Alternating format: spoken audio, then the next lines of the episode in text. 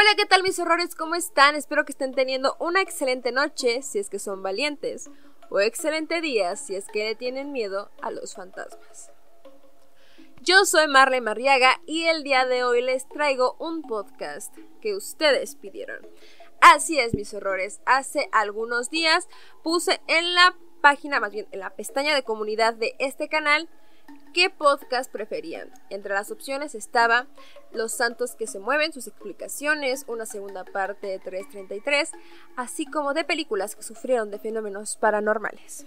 Sin embargo, la mayoría votó por este podcast que tenemos el día de hoy, pues estaremos hablando acerca de experiencias en hoteles embrujados. Además les traigo una investigación padrísima acerca de los hoteles más embrujados y sobre el Hotel California hay muchas teorías acerca de esta canción tan famosa, así que la estaremos por aquí vislumbrando. Sin más que decir mis horrores, vámonos con este podcast de terror.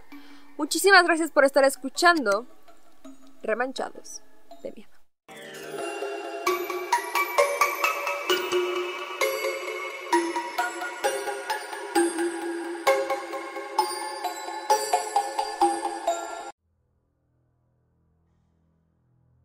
Y ya vamos a comenzar con este podcast, mis horrores.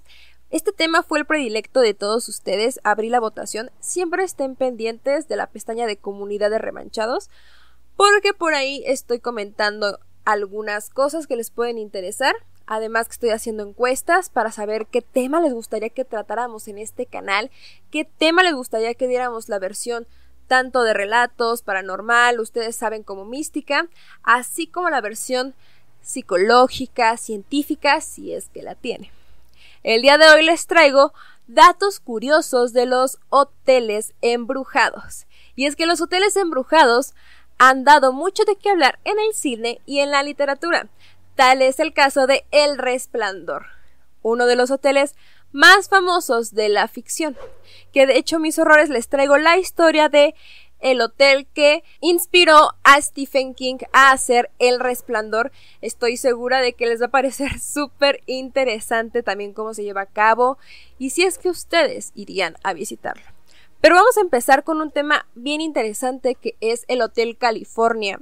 Y se dice que este hotel inspiró a la famosa banda a hacer su canción Hotel California, que todos la conocemos, y de hecho ha sido bastante estudiada. Esta canción muchas personas afirman que se trata, claro, del Hotel California ubicado en Baja California aquí en México y otras personas aseguran severamente que el Hotel California es una analogía a el purgatorio, porque hay una línea que dice esto podría ser el cielo o esto podría ser el infierno, esto no tiene salida, algo por el estilo dice la letra de la canción. Em, si no me daña copyright, se les voy a poner aquí un poco distorsionada, por supuesto. Y para que la escuchen. Ahora.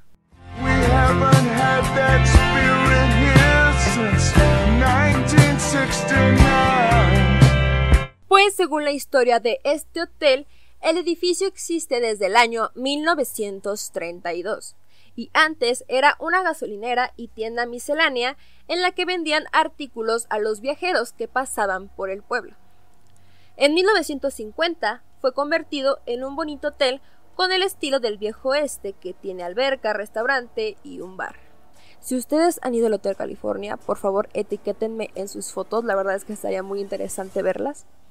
Ya saben, nos encuentran en Instagram como Remanchados. En realidad en todas las redes sociales nos van a encontrar como Remanchados. Estamos en Spotify, TikTok, Facebook, pero les sigo hablando acerca de el Hotel California, pues las personas de este hotel cuentan que en algunas ocasiones se encuentran con una muchacha llamada Mercedes, que da la bienvenida a los huéspedes, platica con ellos y después los invita a tomar un trago.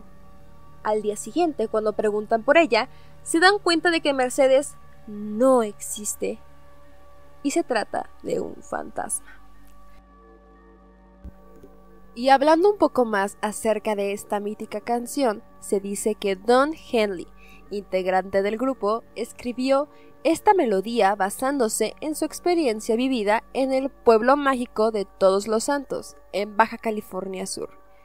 En la canción se menciona que un hombre en la oscuridad de la noche llega a un hotel, donde es recibido por una encantadora mujer, quien con una vela en la mano le muestra el camino. Este después pide por su vino al capitán, a lo que el capitán le contesta, no hemos tenido aquel espíritu desde 1969. Y aunque Don Henley niega haber sido huésped del hotel, desde antes de que la canción fuera creada, como les digo, ya existía la leyenda de Mercedes. Otro de los rumores que se menciona acerca del significado de esta canción es que se trata de una misa negra y que la chica que recibe al hombre es una sacerdotisa que quiere introducir al nuevo miembro a la iglesia. Hay frases que fundamentan esta teoría como que podría ser el cielo o el infierno, o la frase estamos aquí todos prisioneros por nuestra propia voluntad, o aquella que dice puedes cancelar tu reservación cuando quieras, pero nunca podrás irte. Otra de las leyendas, que es un poco más oscura, dice que el grupo The Eagles firmó un pacto con el demonio para así obtener un descomunal éxito antes de escribir la canción. Se dicen muchas cosas acerca de esta canción llamada Hotel California, pero si quieren que haga una investigación, por favor déjenla aquí abajo en los comentarios, pongan esa idea por ahí y yo con mucho gusto voy a estar haciendo esa investigación. De hecho, esto se dice que en algunas partes de la letra de la canción, si tú la pones al revés, dice cosas sobre Satán y cosas relacionadas, pero nada como una buena investigación que si ustedes quieren la hacemos aquí en Remanchados. Díganme ustedes qué piensan, cuéntenme si ustedes ya fueron a este hotel situado en Baja California, porque va a estar muy interesante saber si tuvieron algún relato paranormal. Pero ahora sí, mis horrores, vámonos con el siguiente hotel que de verdad ha sido de los más embrujados. De hecho, es considerado uno de los lugares más embrujados de todos los Estados Unidos. Y es el lugar que inspiró a Stephen King, el afamado escritor de terror y uno de los mejores y uno de mis favoritos, a escribir El Resplandor. El Stanley Hotel, ubicado en Colorado, fue edificado en el año 1909 y se dice que entre sus pasillos hay una gran actividad paranormal desde el año 1970. Pues desde ese año ha sido objeto de diferentes investigaciones paranormales.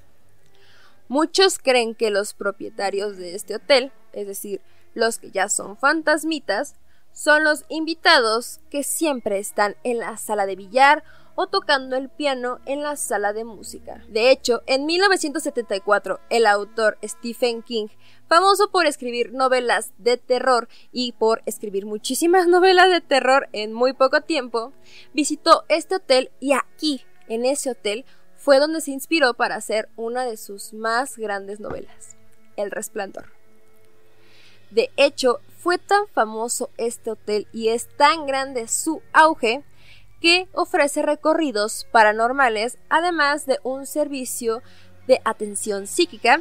Y en las televisiones de El Hotel se está transmitiendo El Resplandor.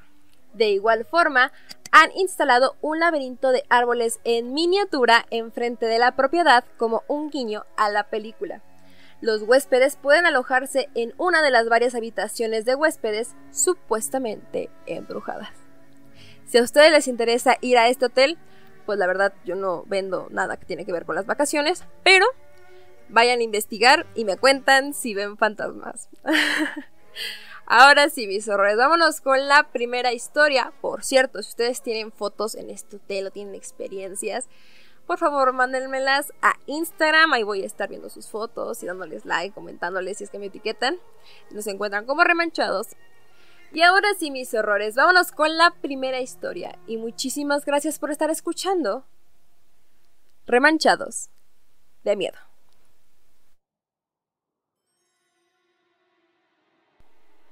No tengo permitido hablar con nadie, especialmente con los medios de comunicación, sobre mis experiencias en el trabajo.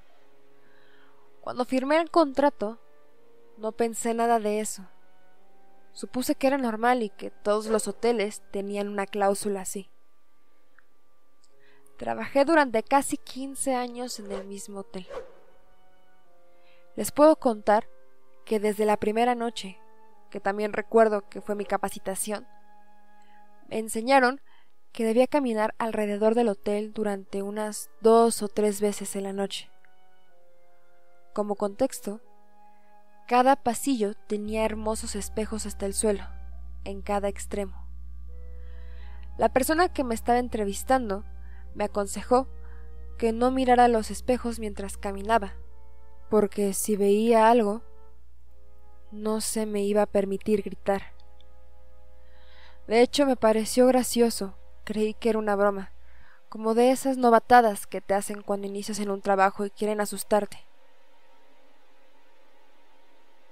En mi tercer turno de noche, estaba sentada en la recepción con mi entrenador. Teníamos una buena vista desde la puerta principal. El estacionamiento estaba bien iluminado.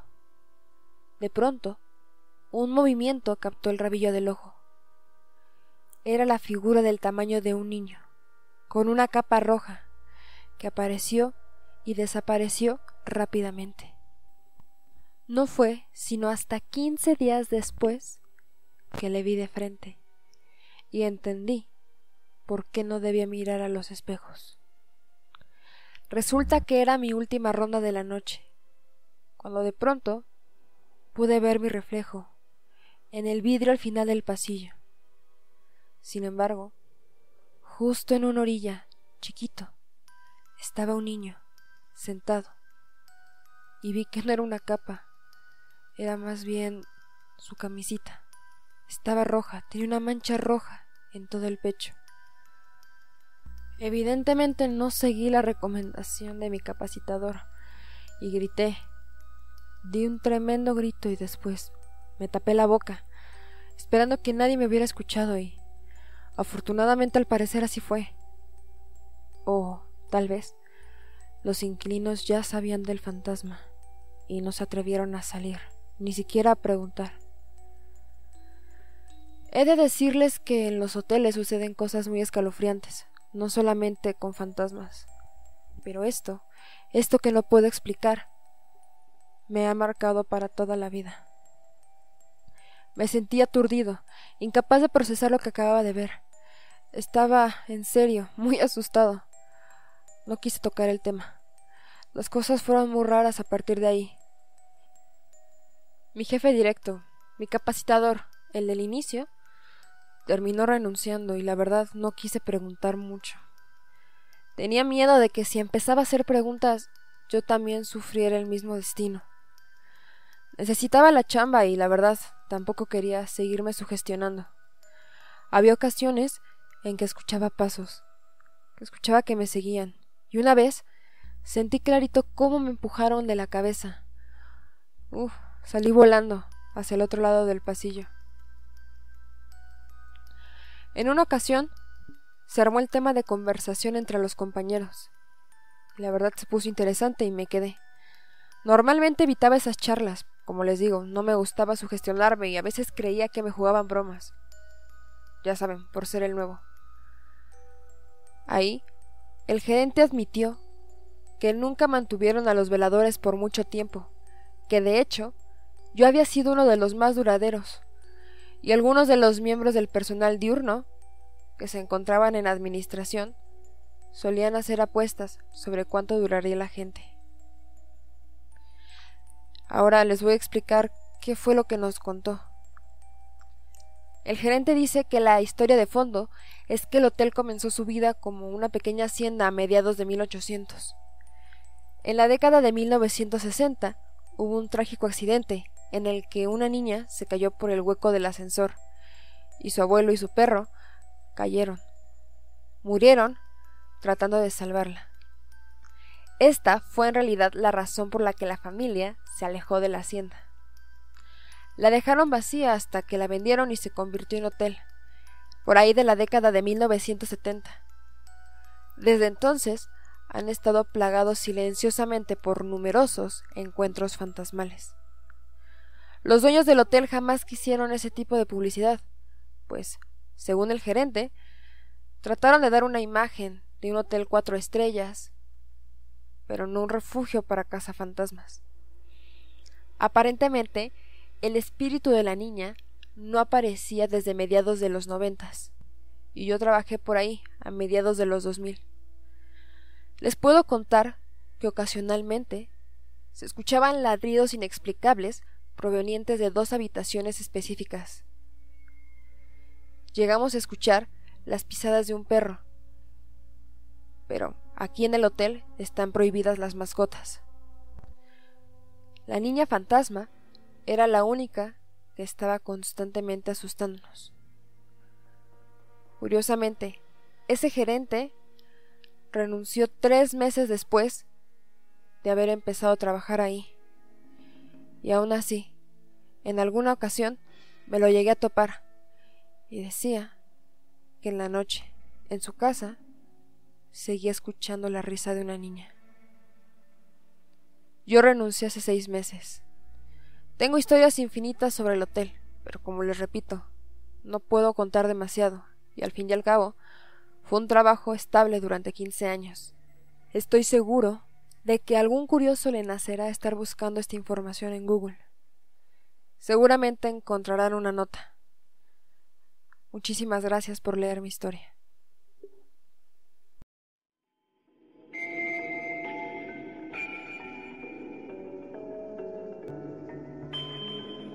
Y bueno, mis horrores, díganme qué les pareció esta historia. De hecho, este relato fue uno de los que me inspiró para hacer este podcast. Si vienen podcasts bien interesantes, amigos. Bien, bien, bien interesantes. Por eso les recomiendo que se suscriban a este canal y activen la campanita de notificaciones. ¿Por qué? Porque en Remanchados no subimos video un día en específico. Podemos subir un video un martes, un jueves, un sábado, un domingo Nunca lo sabremos, de hecho yo tampoco lo sé. Entonces suscríbanse a este canal y activen la campanita de notificaciones y así les va a avisar YouTube cuando haya un nuevo video. Y entonces lo van a ver en ese momento y seguramente se van a aterrar muchísimo. Y ahora sí mis horrores, vamos a seguir hablando acerca de los hoteles embrujados, pues el día de hoy les traigo este hotel que la verdad, en serio, me dan muchas ganas de hacer un recorrido por todos estos lugares embrujados de la Ciudad de México. Creo que cuando pase todo esto que está sucediendo en el mundo y, la pandemia, deberíamos de ir a todos estos lugares, a visitarlos, a contar leyendas en esos lugares. Estaría súper padre. Y ahora sí, amigos, vamos a seguir hablando. Ustedes saben que me pueden tener aquí hablando y hablando. Estamos hablando de el hotel abandonado de la colonia Doctores, llamado Posada del Sol. Fuera y dentro de esta construcción de principios de la década de los 40 se encuentra una mezcla de corrientes arquitectónicas y artísticas que parecen fusionarse en un solo e imponente edificio. Este monumento fue pensado como una residencia y hotel para artistas e intelectuales, pues el ingeniero español encargado de su diseño y creador era un amante del arte. Ya se imaginarán cómo estará construido este lugar. Seguramente ya están viendo imágenes de este mítico hotel y si están en Spotify pues pueden buscarlas en nuestro Instagram o pueden ir al video de YouTube. Se dice que hay diferentes fantasmas en este hotel. Uno de ellos habla de el fantasma de Saldaña, que era el dueño del hotel, o el de la niña de la habitación 103, que han mantenido a muchos lejos del edificio. Se dice que la leyenda surge que de la campana que se encontraba justo frente a la estatua de Francisco de Asís, colgaba el cuerpo sin vida de Fernando Saldaña Galván, quien jamás abandonó el hotel que construyó aún después de su muerte. Se dice que hoy su espíritu lo habita y protege de cualquiera que intente atravesar las descomunales y desgastadas puertas de la Posada del Sol. Otra de las historias más perturbadoras que se cuentan acerca de este recinto es que en los años 60 una niña pequeña se perdió del jardín de niños de los empleados cuando era sede del IDECO. Según yo, mis horrores, el IDECO es una empresa mexicana dedicada a las soluciones en diseño, fabricación e integración de servicios para proyectos inmobiliarios pero si no estoy en lo correcto, mis horrores, por favor, díganmelo y ya lo corregimos. Bueno, total es que una niña pequeña desapareció del jardín de niños de los empleados y no fue hasta después de varias horas de investigación que lamentablemente encontraron su cuerpo en uno de los sótanos ocultos del edificio. Se cuenta que a partir de ese momento, el fantasma de esa niña deambula y sorprende a los visitantes del lugar, pidiéndoles que le guarden en su memoria. Curiosamente, mis horrores, el vestido de la niña se encuentra colgado sobre una mesa con todo tipo de regalos, como si se tratara de una ofrenda. Esto fue puesto por los empleados del lugar que aseguran que han visto a esta niña. Curiosamente, en este lugar vas a poder encontrar dulces, juguetes, fotografías gastadas, flores y velas. Hay otro altar en otra habitación bloqueado desde adentro por una gran cantidad de escombros. Este altar contiene cabezas de muñecas antiguas. En la parte trasera de la pared que separa esta segunda habitación del altar de la niña hay un pequeño nicho que parece una tumba. Hay un dibujo de una cruz en la pared y una cruz de madera que decora este lugar. Y esto no es lo único, mis horrores, pues hay una leyenda que dice que hay cráneos y huesos humanos dentro de este edificio, mismos que pertenecen a 40 personas diferentes y se encontraron en los túneles entre paredes dobles. Hay personas que creen que los sacrificios humanos rituales se realizaron en la posada, sin embargo, también podría ser una prueba de algo mucho, mucho, muy terrible y que sí tendría un sustento, que es que fueran los cadáveres de estudiantes de los años 70. Como ustedes saben, México pasó por una situación muy difícil por esos años debido a un gobierno terrible, entonces es muy probable que el negro Durazo y su gente hayan utilizado los túneles para tratar mal a muchos jóvenes que habían desaparecido a través de ese capítulo tan oscuro de la historia mexicana. De hecho, mis horrores, este hotel guarda muchísimos secretos, de hecho se dice que el arquitecto quedó en la bancarrota y debido a eso y a la desesperación privó de la vida a su familia mis horrores. Si quieren una investigación completa sin problemas, la hacemos aquí en Remanchados. Solamente escriban aquí abajo en los comentarios si es que les gustaría que la hiciéramos. Y ya vemos si se puede armar, ir a la Posada del Sol a grabar algunas escenas y a contar las historias por allá. De hecho, mis horrores, leí una noticia que la Posada del Sol está a punto de ser una escuela pública. Así que mis horrores, si es así, me parece que ahorita no hay acceso a ella a menos que pues te arregles con la seguridad del lugar. Y entonces pues ya, como que puedes entrar, pero así oficialmente está prohibida la entrada. Les dejo aquí fotos de cómo se ve por afuera el edificio. La verdad es que está muy tenebroso. Ojalá lo abran al público, si no en remanchados tendremos que recurrir a esos trucos muy truculentos. Pero bueno, mis horrores, muchísimas gracias por haber llegado hasta acá. Y no olviden suscribirse a este canal. Vámonos con el siguiente relato. Y muchísimas gracias por estar escuchando. Remanchados de miedo.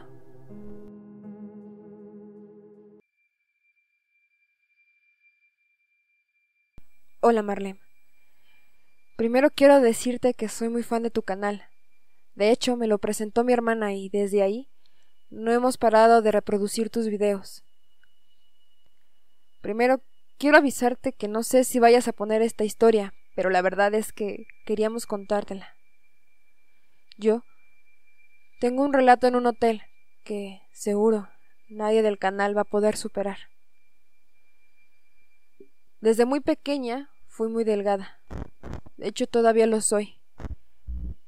También siempre he sido muy pálida, en extremo pálida. Tengo una anécdota graciosa que voy a contar al final de esta historia. Básicamente, nunca he necesitado ponerme la base blanca para vestirme de Katrina, solo me pongo las líneas negras y ya. Esto sucedió cuando tenía diez años. Salí de vacaciones con mi familia. Me quedé con mi hermana en una habitación y mi papá y mi hermano se quedaron en la habitación de al lado. En la madrugada tuve una hemorragia nasal muy grave. Siempre las he sufrido y me agarran de repente. Curiosamente, al amanecer ya teníamos que irnos.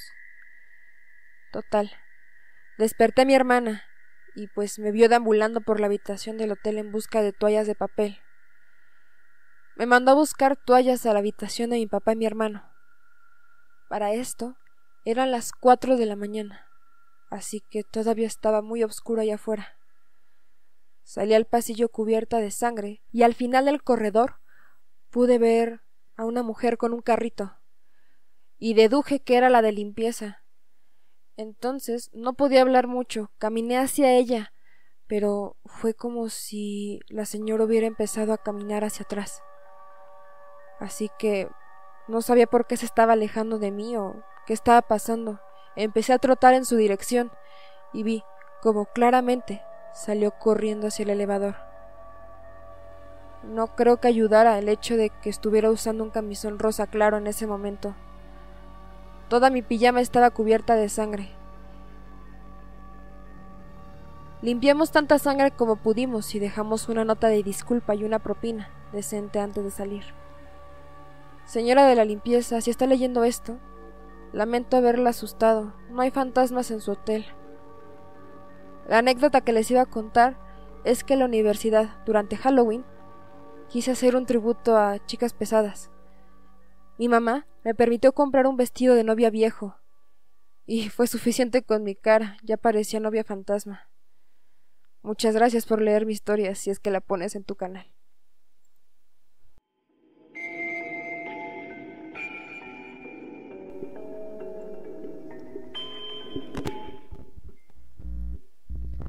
Y bueno, mis horrores, díganme qué les pareció esta historia. Ustedes saben que en Remanchados no solamente ponemos relatos terroríficos, sino también aquellos que tal vez puedan dar una explicación al fenómeno paranormal.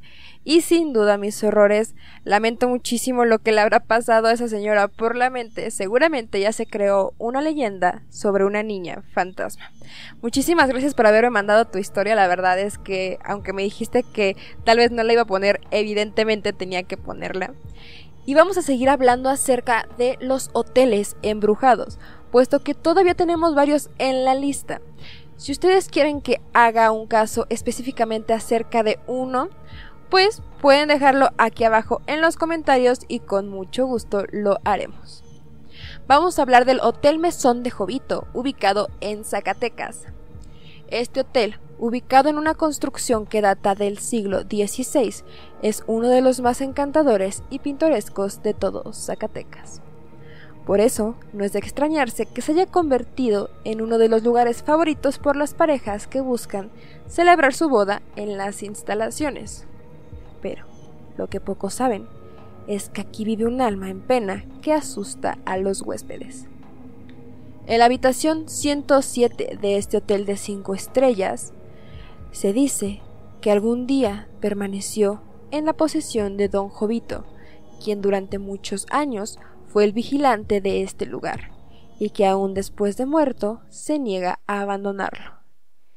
Quienes se han hospedado aquí aseguran que en la madrugada se enciende y se apaga la televisión, se abren las ventanas y se siente como si alguien estuviera atento, vigilándolos. Lo que es verdad es que la habitación 107 es una de las más solicitadas de todo el hotel por aquellos viajeros amantes de lo sobrenatural que buscan confrontar el alma en pena de Don Jovito.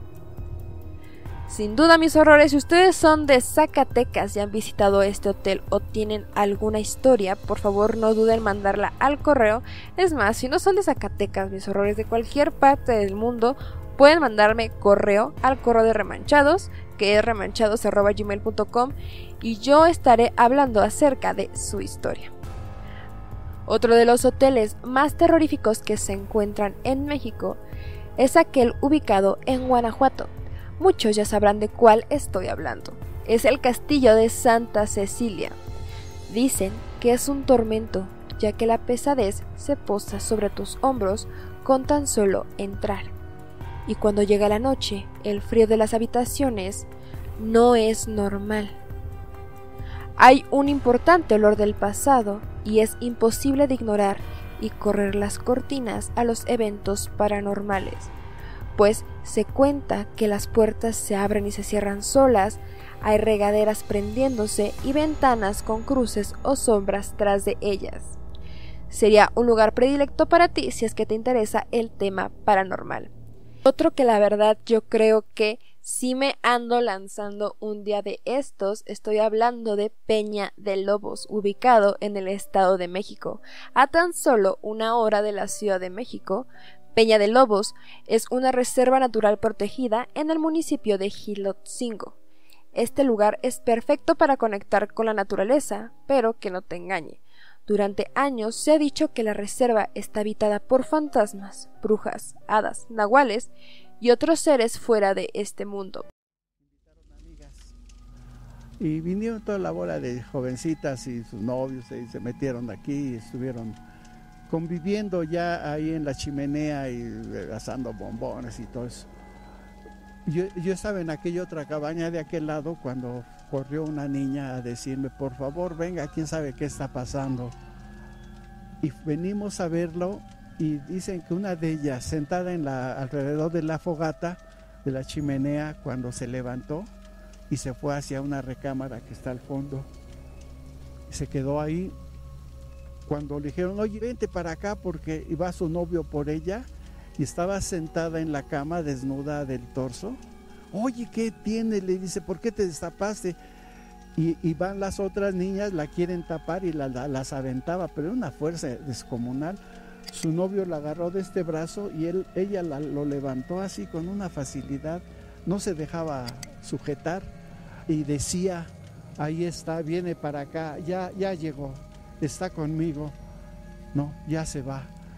Y volteaba hacia el techo y veía como si algo anduviera caminando por el techo. Y dice, ya viene, ya viene, llévenselo, llévenselo, por favor que se vaya, que se vaya. Y nosotros no veíamos nada, nada más ella lo veía, pero eh, eh, tenía el rostro tan descompuesto, una jovencita muy agraciada, muy linda. Fue una, una impresión tan difícil, pues la verdad no sabía uno qué hacer en ese momento, nos fuimos a rezar, a, tratar de sacarla de, de ese lugar, porque incluso ya después de que reaccionó y estaba bien, seguía viendo hacia el techo, el techo de esta cabaña si puedes ver está bastante alto. Y se miren, ahí está, ahí está. Y, señalaba, daba la impresión como si fuera un ave o una araña grande, que, que ella señalaba hasta el techo. De veras fue algo, algo mucho, muy difícil para nosotros.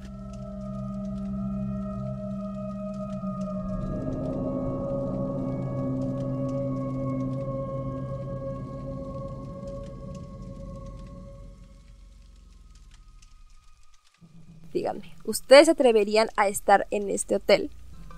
De hecho, mis horrores, si no me equivoco, este lugar también ha sido la locación de muchos programas televisivos que cuentan historias terroríficas, pues por lo mismo la verdad es que al parecer está muy tenebroso y muy encantado, entonces aquellos que viven cerca, por favor, no duden en ir y mandarnos sus fotos acerca de los fantasmas. Pero bueno, mis horrores, si quieren que hagamos un especial acerca de un hotel en específico o sobre hoteles embrujados de Latinoamérica, por favor déjenlo aquí abajo en los comentarios, porque sin duda este podcast merece una segunda parte. Y bueno, mis horrores, ya casi vamos a llegar al final de este podcast, pero quería, antes que nada, agradecerles Procuro siempre estar leyendo todos sus comentarios, de verdad, procuro siempre leer sus comentarios. Y les agradezco muchísimo porque la mayoría dicen que este canal merece más vistas, más suscriptores. Y para ser sincera, pues muchísimas gracias. Ustedes cada que le dan like a este video o a, otros videos y lo comparten en sus redes sociales, se lo recomiendan a un amigo que le guste el terror, pero que también le gusta ver esta parte científica o datos curiosos, ustedes saben. Ustedes están ayudando a que crezca este canal. Entonces, si ustedes quieren que haya más contenido de remanchados, que se haga más seguido, que haya más videos por semana, Por favor, denle like a este video, compártanlo en sus redes sociales y mándenme captura de pantalla de eso, de lo que están haciendo. Si están viendo remanchados, mándenme una foto porque voy a estar ahí subiéndolos a Instagram. Etiquétenme en Instagram en su historia y la voy a estar compartiendo y la verdad es que es súper bonito ver cuando tu trabajo le está gustando también a alguien más porque pues a mí me encanta hacer esto y lo amo muchísimo. Muchísimas gracias a ustedes. Ya me puse sentimental, mis horrores, ya me puse muy sentimental. Y sin más que decir mis horrores, los dejo. Creo que eh, se merece este podcast una segunda parte. Si ustedes creen eso, ya saben, déjenlo aquí abajo en los comentarios. Y me despido, no sin antes decirles que... Ojalá que visiten el Hotel California y se les aparezca un fantasma. Hasta la próxima.